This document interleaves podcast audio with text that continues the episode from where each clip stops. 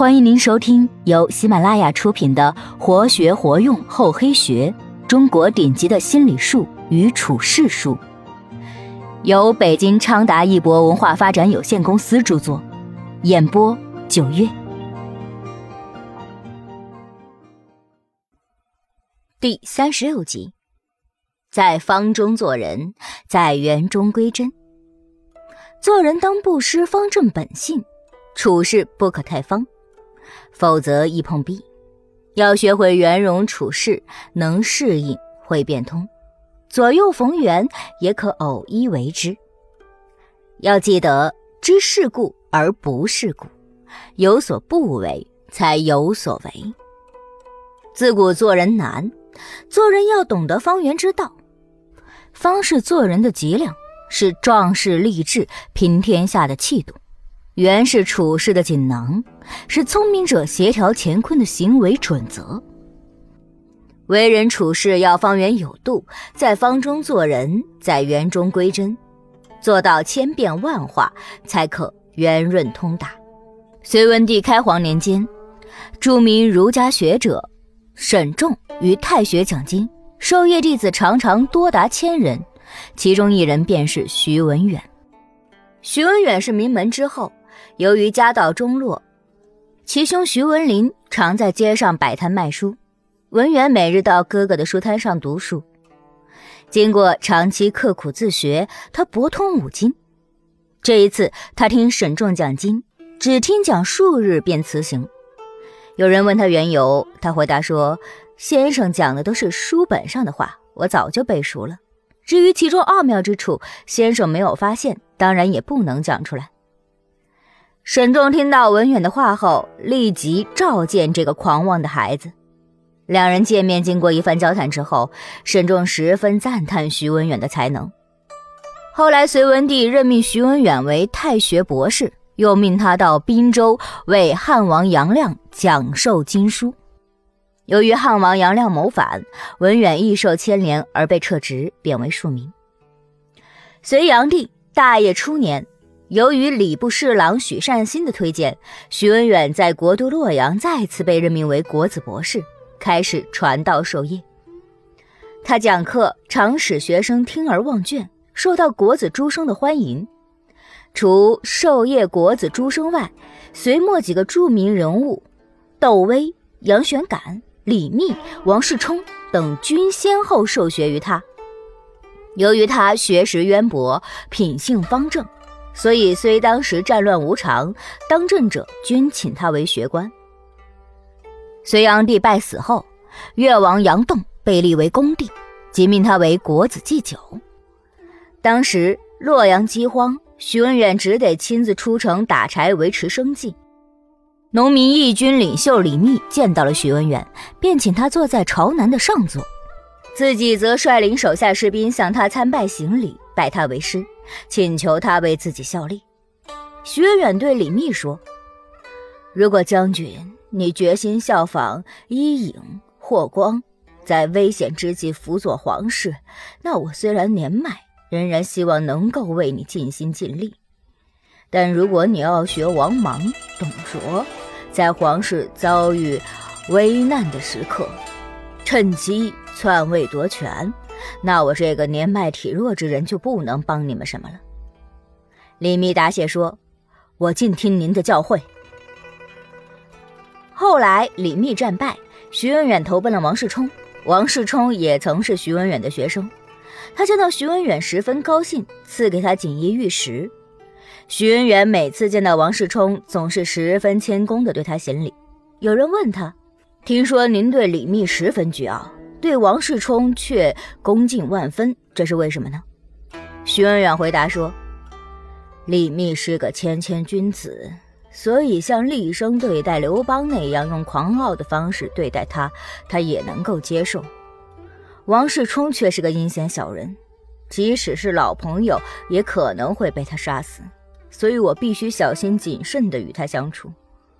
我查看时机而采取相应的对策。”难道不应该如此吗？等到王世充也归顺唐朝后，徐文远又被任命为国子博士，很受唐太宗李世民的重用。洪应明在《菜根谭》中说：“处治世宜方，处乱世当圆，处书记之事当方圆并用。”隋末唐初正值乱世，徐文远乃一介书生。他之所以能在此乱世保全自己，屡被重用，就是因为他为人处事十分圆融，针对不同的人有不同的应对之法。做人当不失方正本性，处事却不可太方，否则易碰壁。要学会圆融处事，能适应，会变通，左右逢源，也可偶一为之。知世故而不世故。有所不为，才有所为。方的确是做人之本，是堂堂正正做人的精神脊梁。但为人处事仅仅依靠方是不够的，还要有圆的包裹。只有掌握方圆之道，才能无往不胜。做人与做事儿都离不开方圆之道，内方外圆正是一种内外结合之道，是做人与做事儿的大智慧、大学问。做人与做事儿，不仅要学会方圆之道，作为方圆之人，还要懂得把握方圆的分寸，该方时方，该圆时圆。公元九七九年初，宋太宗御驾亲征北汉，北汉皇帝刘继元走投无路，只好投降。面对这巨大的胜利，宋太宗心花怒放，难以自持。他不顾兵疲财缺的现状，主张。乘胜伐辽，收回被辽占据的燕云十六州。宋军遂大举北进，快到高梁河时，遭到了辽军的伏击，损失惨重。宋太宗也不知去向。当时，宋太祖赵匡胤的长子武功郡王赵德昭也随宋太宗亲征。他手下的将领猜测宋太宗不是被杀就是被俘，于是私下商议拥立赵德昭为帝。众将讨论过后，齐聚赵德昭的帐中。为首者当面劝赵德昭说：“皇上失踪，想必已经蒙难。如今军心不稳，大敌当前，大王不如当机立断，继承大统，恐怕变乱不止呀。”恭请大王迅速登上帝位，号召天下。赵德昭面对众将拥立，一时心动，但他努力使自己镇静下来，没有轻言可否。当年宋太祖赵匡胤去世时，他没有把皇位传给自己的儿子赵德昭，却遵循母亲的遗命，让弟弟赵光义做了皇帝。这个事实曾让赵德昭心中郁闷，郁郁寡欢。赵德昭的一位亲信曾劝他不可这样。这位亲信说：“事已至此，大王纵有千般怨言，也无力回天了。大王现在的举动，皇上必定极为关注。皇上怎么会容忍一个心怀不满的臣子呢？再说，大王当不上皇帝，也未必就是坏事。只要大王参透荣辱，顺天应命，可以做个自在的逍遥王。”赵德昭立刻领悟了亲信的真意，不觉为自己先前的失误暗自叫险。自此，他天天纵歌饮酒，对宋太宗也极其恭敬。宋太宗对他并不怀疑，君臣相安无事，相处得十分融洽。今日面临此变，赵德昭虽口里没说什么，心里却是千回百转。他思忖这件事情关系太大。万不可因贪求地位而犯下致命之祸。